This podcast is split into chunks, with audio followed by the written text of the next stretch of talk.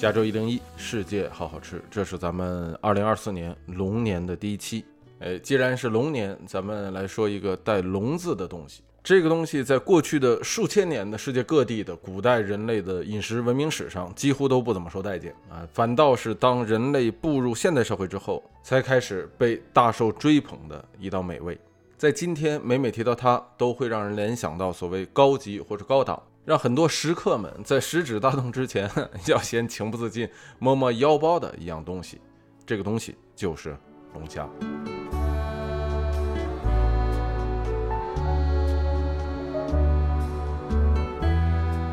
哎，说到龙虾呀，相信今天大家对它都不陌生，无论是国内还是国外啊，东方还是西方，龙虾这个东西在今天都很受欢迎，而且它也的确是很好吃。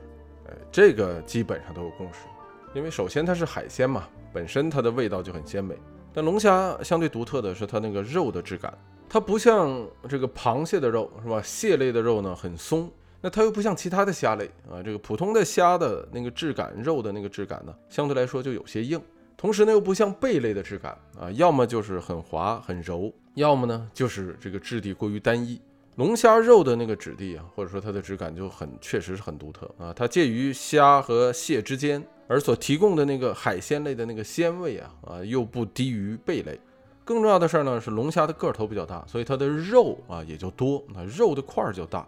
那肉大的这好处是什么呢？就是提供了更多的可以烹饪的选项啊。对龙虾的烹饪方法就很多，哎，煎炒烹炸蒸炖煮焗烘烤烧焙。几乎是怎么做都可以，那也正是出于这样的原因啊，使得龙虾这种动物啊，这种海产品在全世界各地都很流行啊，因为它可以适应各地不同的不同饮食文化的不同的烹饪方法。那各个国家各地区啊，各个地方都有各自不同的针对于龙虾的菜，就像咱们前面说的一样，蒸的、煮的、炸的、炒的，什么样的都有啊，怎么做都有理。你像美国这边就是这样，有整只煮完以后上盘的。也有和玉米放一起，哎，这个抹上黄油之后蒸熟的，哎，可以用奶酪来焗，可以做成意面，还可以做成马克 roni，，就那个芝士通心粉上面这个和龙虾一起焗，还有龙虾三明治啊，等等等等，不计其数啊。这个中国就更不用说了啊，那这个是各式各样的什么炒龙虾呀、蒜蓉龙虾呀、龙虾汤、龙虾面啊，这个龙虾饭，总体来说就是各地都有各地不同的做法啊，这个多的是啊，多得很，咱们在这就不一一说了。但是由此足以可见，说这个东西龙虾在今天受欢迎的程度是世界性的，甚至在美国有一句比较流行的俗语，叫做 "She's your lobster" 啊，或者是 "He's your lobster" 啊，这个翻译过来呢就是他是你的龙虾。这是其实是那个 Friends，就是那个老友记啊，那个电视剧播出之后流行起来的，里面那个菲比说的一句话，哎，指的是说他是你的终身伴侣啊，这个用龙虾来比终身伴侣，因为。很多人误解，认为说龙虾是这个呃夫妻一对一的那个关系，就如同说这个中文谚语之中的那个鸳鸯一样。但实际上其实并不是那么回事儿啊。哎，不管怎么样，反正总之龙虾在今天的的确确是很流行。可是这种流行啊，却是仅仅从过去的一百余年开始的，在人类历史的餐桌上很难找到龙虾的身影。哎，那这又是为什么呢？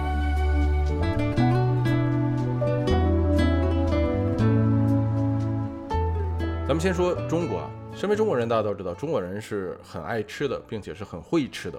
更重要的是，中国有一个非常好的习惯，就是在历史上，就是他吃什么呢？这好吃的基本上都会写下来。那中国的文字呢，出现的本身又早啊，又是纸张和书籍的发明地，又这么爱吃，所以呢，在中国的古书之中，大家可以找到很多很多关于吃的啊，关于怎么做菜的这样的这个资料。无论是学家史家的这个历史典籍，还是文人墨客的诗词歌赋。对于吃的描写，那实在是太多了。可是咱们翻遍古书啊，那会发现，在古代典籍之中，很少很少啊，有写到龙虾的。有人说呢，在这个《尔雅》之中有这个龙虾的记载啊，说《尔雅释语》里啊，就是解释的是，里面呢提到说有号啊，就是这个鱼字旁加一个高字，说号这种东西呢很大啊，是很大的虾。这虾有多大呢？二三丈。所以有人说这个号啊，指的就是龙虾啊，但是。具体是不是啊？到现在不好说。再往后到这个唐的这个《本草拾遗》之中有记载说，大红虾生临海，大者长一尺。那这个从形态上来看呢，那一般普遍认为说啊，这个《本草拾遗》之中记载的它就是龙虾了。而龙虾这二字啊，作为一个词组啊，最早在中文之中出现是在明以后。明的王世茂在《闽部书》之中记载，哎，说这个龙虾醉鳍至盘中有蠕动，长可一尺许，其须四条，长伴其身，目睛突出，上引起二角，腹界昂藏，体似小龙，尾后吐红紫，色夺流花，真其中也。哎，这就是王世茂的记载。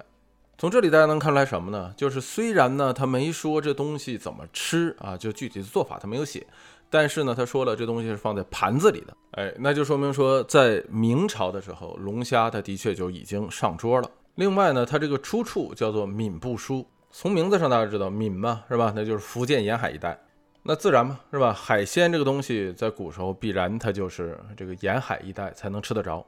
可是它没有记载说具体是怎么做的，只记载了说这个东西很奇特。这是说明什么呢？说明龙虾这道菜在味觉上并没有给这个作者留下什么太深刻的印象。再往后到了清朝的嘉庆年间，有一个更有意思的记载啊，这个嘉庆年间的《澄海县志》，就是广东的澄海，里面记载说这个海虾长二三尺，也曰龙虾，土人蜕壳至灯其中，望之似龙形。这个记载就更有意思了，非但没写说龙虾怎么好吃啊，反倒是说这个东西怎么好玩儿。说把这个龙虾杀了之后呢，把壳扒下来，然后呢用这个壳呢把它做成一个灯，哎，把这个蜡烛放到里头点亮，然后离远了看像龙一样，哎，把龙虾这个东西描绘的像是一个小孩玩具一样，是吧？它并不像是在描述一道菜。所以从以上的资料，大家可以看到，这个龙虾在中国历史之中，并不是说不被人认知，而是说被人认知了，但是不怎么去吃它。至少，即便在沿海地区，它也不是一个什么特色美味的吃食。原因是什么啊？这肯定不像是很多人说的，说因为龙虾带了个“龙”字，所以老百姓不敢吃啊。这因为。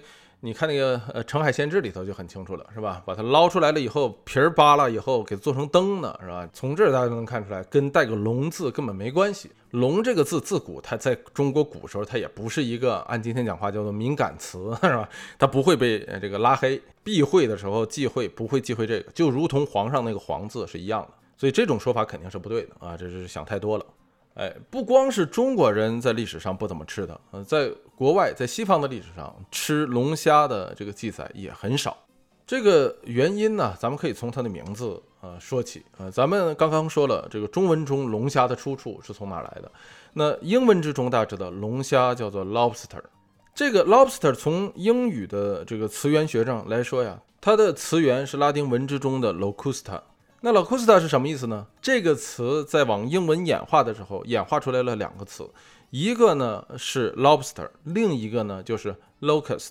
lobster 就是咱们今天说的龙虾，locust 指的就是蝗虫。所以英文之中的龙虾和蝗虫这两个词来源于一个拉丁文单词，这个词就是 locusta。这说明什么呢？说明这个在罗马时期，人们认为龙虾呀就是一种海里的蝗虫。哎，你要这么说吧，它看起来的确是有点像，是吧？虽然龙虾是十个腿儿啊，如果算上两个螯的话，一共是十条腿儿。那蝗虫它是昆虫嘛，那它一共是六条腿儿。但是总体的形象的确是有点类似，尤其是这个龙虾没煮熟的时候，是吧？这个它那个颜色呀、花纹呢，和有的那个蝗虫的确是很像。另外呢，你别看龙虾的那个个头比蝗虫要大很多，但实际上龙虾的那个大脑的那个容量啊，跟那个蝗虫的大脑容量差不太多。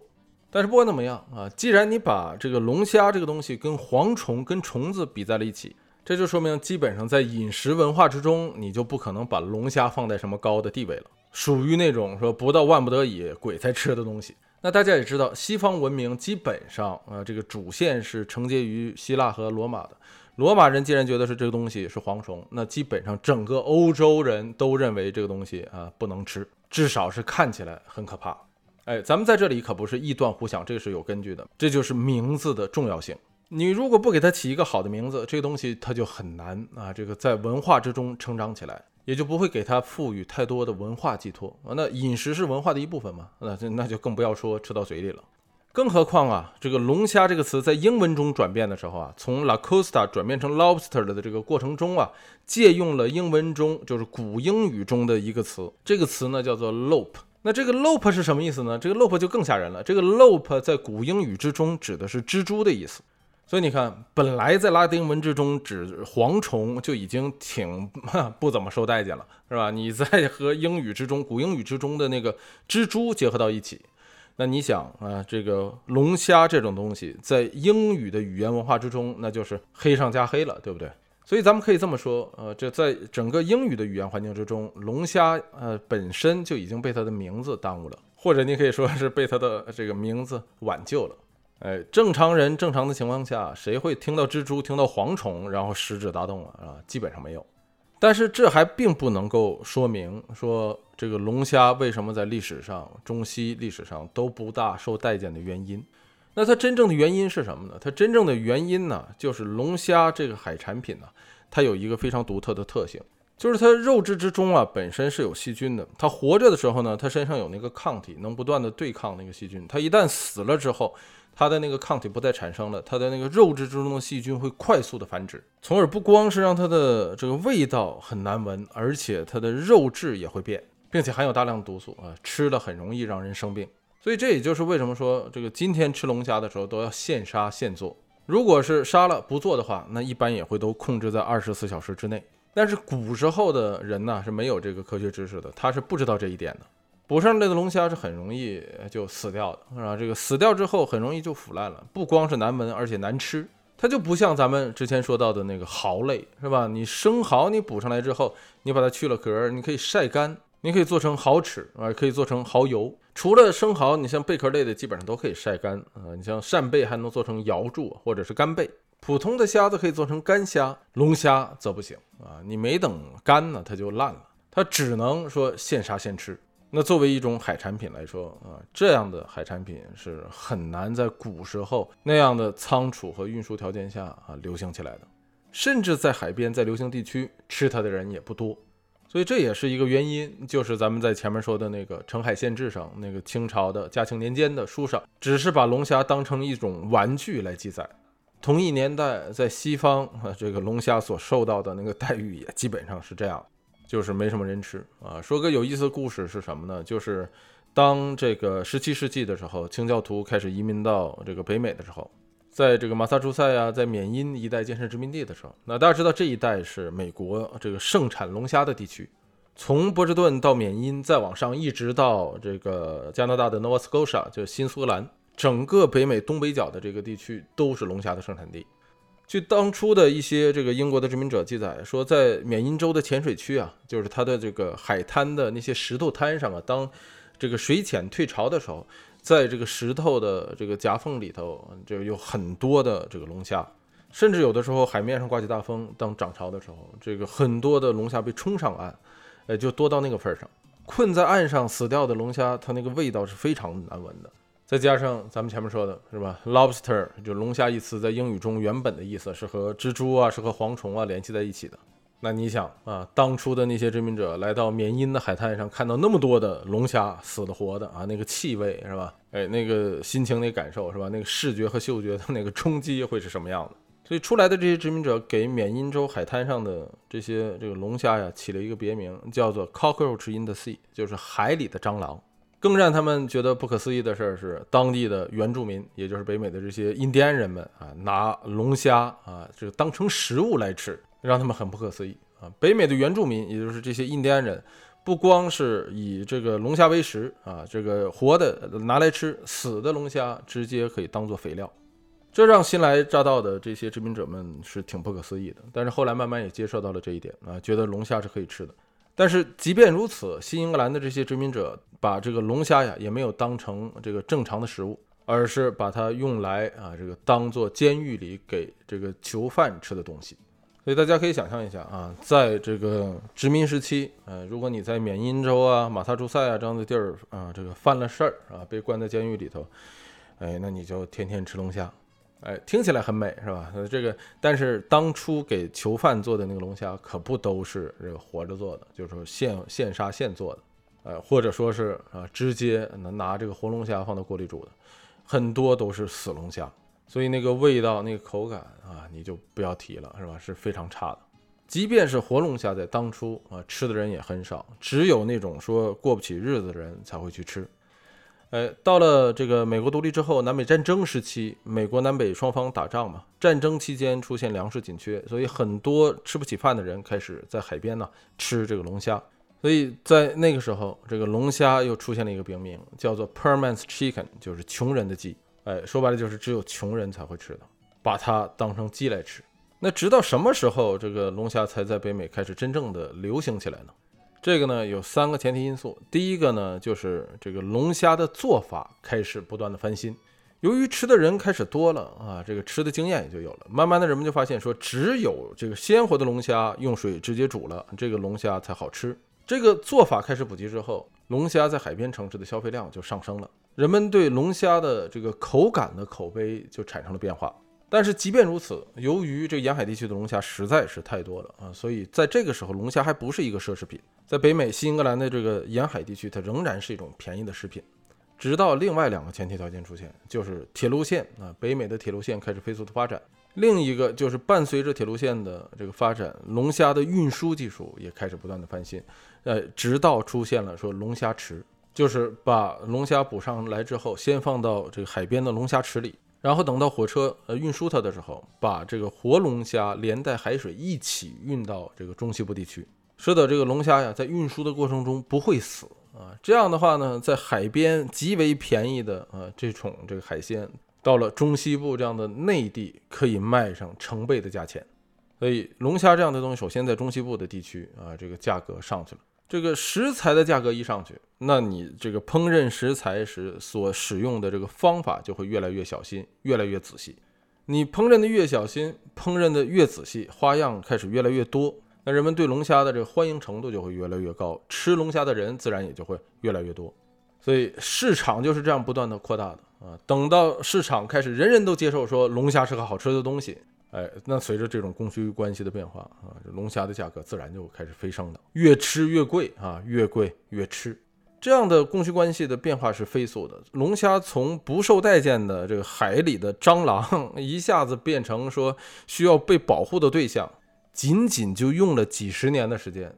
等到全美国人都认为说龙虾是个好吃的东西的时候啊，这个大家可以想象到那个捕捞量啊，在缅因州也好，在马萨诸塞也好，那个捕捞量是翻倍的，年年都在翻倍，以至于到了一八七十年代、一八八十年代的时候，这个缅因州就不得不开始控制龙虾的捕捞量了。一八七二年的时候，缅因州的这个渔业部也通过了第一个说捕捞龙虾的这个保护法，禁止捕捞雌性龙虾。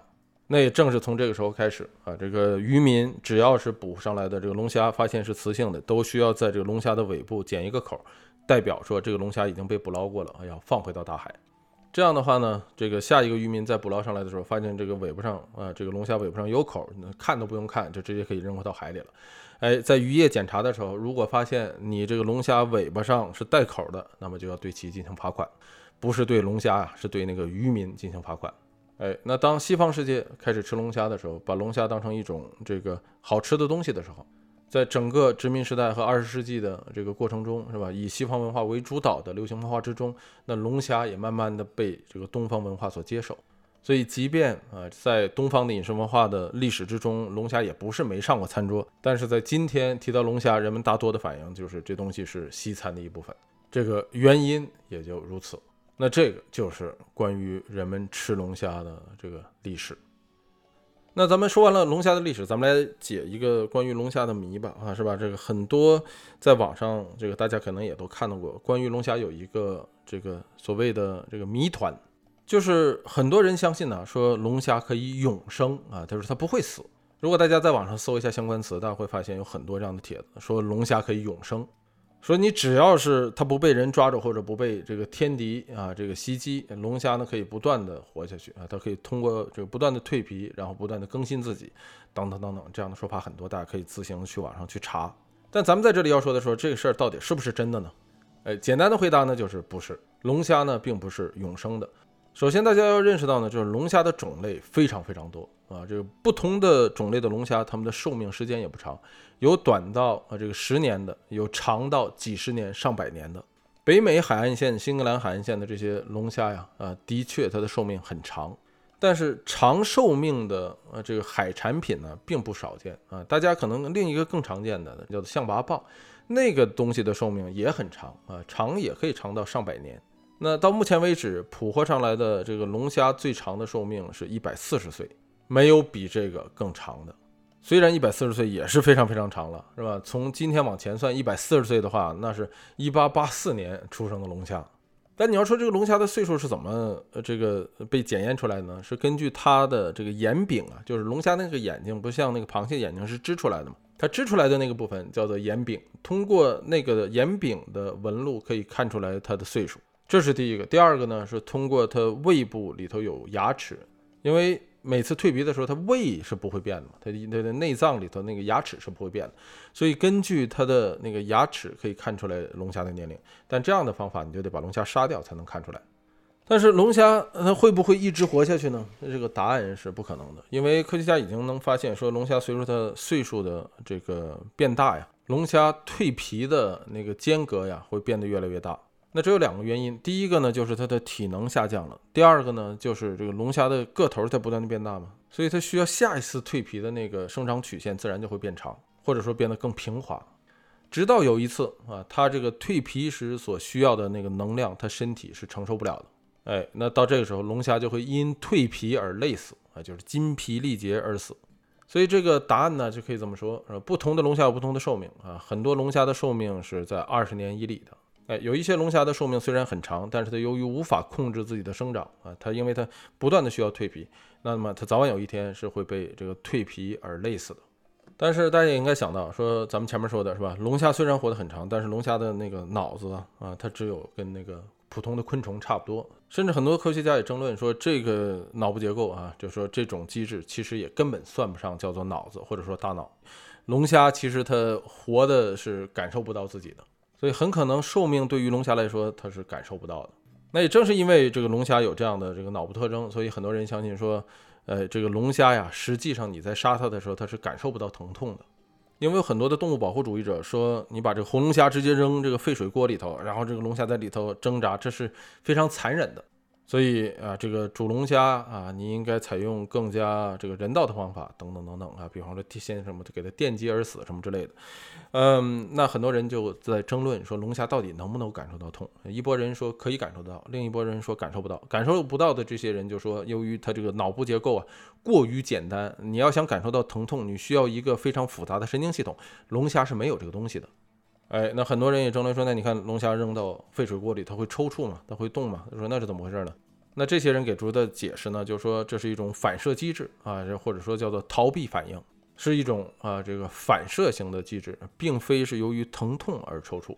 就像有些那个壁虎尾巴会断，断了以后那个尾巴会在地上来回的动，哎，那不代表说尾巴自己能够感受到疼痛。反正到目前为止，这个事儿还在争论啊，很多人说可以感受到，有人说感受不到。反正这件事儿争论的焦点就是谁也不是龙虾，谁也不知道。但是咱们在这里要讲的事儿啊，就是所谓对待这个动物的残忍呢，啊，当然是说如果你有更仁慈的方法是更好的。虽然说左右你都是要杀掉啊这个动物，但是这个残忍与否啊，其实并不是为了被杀的那个食物啊。咱们有的时候去争论说这个东西是否真的残忍，不是说你替那个牛啊、猪啊、羊啊、狗啊，或者说在这个呃这个案件里说 为了这个龙虾而争论。那争论的是什么呢？争论的其实是我们自己的这个内心，争论的是你能不能够认知到这件事情的残忍性。很多朋友会说，那你这不就是虚伪吗？是吧？你知道残忍，你还杀了他杀了他，你你还说真香，是吧？那这个你好像把残忍的那个事情就忘掉了。但是人类在享受食物美味的这个同时，不能够去忘掉这种大自然的馈赠。就像《狮子王》里说的那句话嘛，是吧？这个我们有一天也会变成尘土，也会变成这些虾子啊、螃蟹呀，是吧？甚至是这些虫子啊、这些植物的养分和养料，变成这个大自然的一部分。